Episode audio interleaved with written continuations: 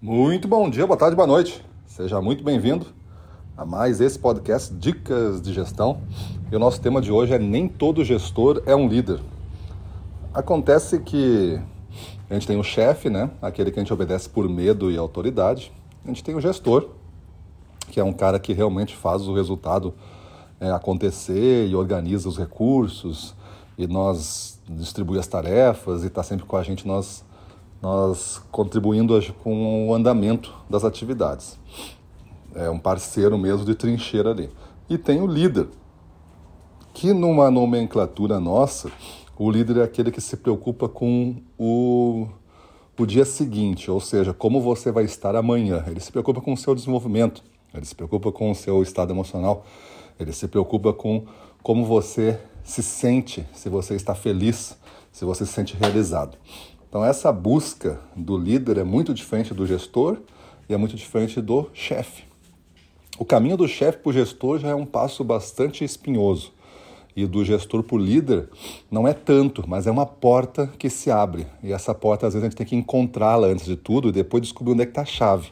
São duas descobertas aí, mas com bastante intenção a gente consegue desenvolver essas capacidades de liderança. E aí sim, quando você faz isso, existe um, vou botar entre aspas aqui, uma eterna dívida das pessoas. Elas não se sentem devedoras, evidente, mas elas se sentem muito agradecidas. E essa dívida com base na gratidão faz com que elas sigam você, elas façam o que você é, deseja.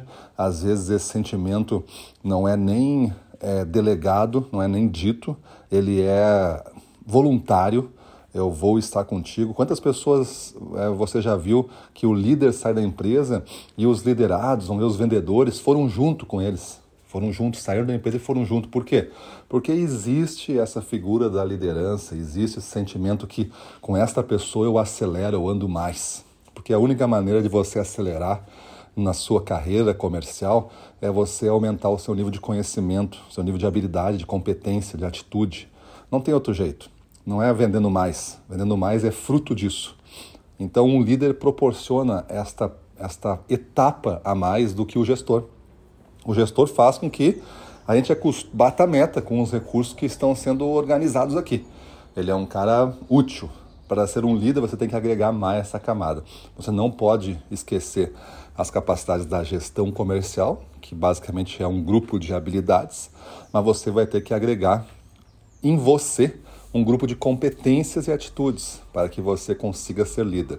Líder é muito mais uma questão de competência e atitudes do que de técnicas. Então pense aí, você é mais chefe? Você é mais gestor? Ou você é mais líder? Se você fosse distribuir 100%, podendo zerar ou botar 100% só num, onde você botaria? Quem sabe 30, 30, 30, né? uma coisa desse tipo, é, 33, 33, 33, dividir um para cada um. Alguns dias eu sou assim, outros dias eu sou assado, ou zero em chefe, 50 em gestor, 50 em líder, ou zero em chefe, 70 em gestor, 30 em líder, ou 100% líder. Como é que você distribui 100% aí nessas três casinhas, beleza? Então é isso aí, pensa, evolua e vamos para cima deles.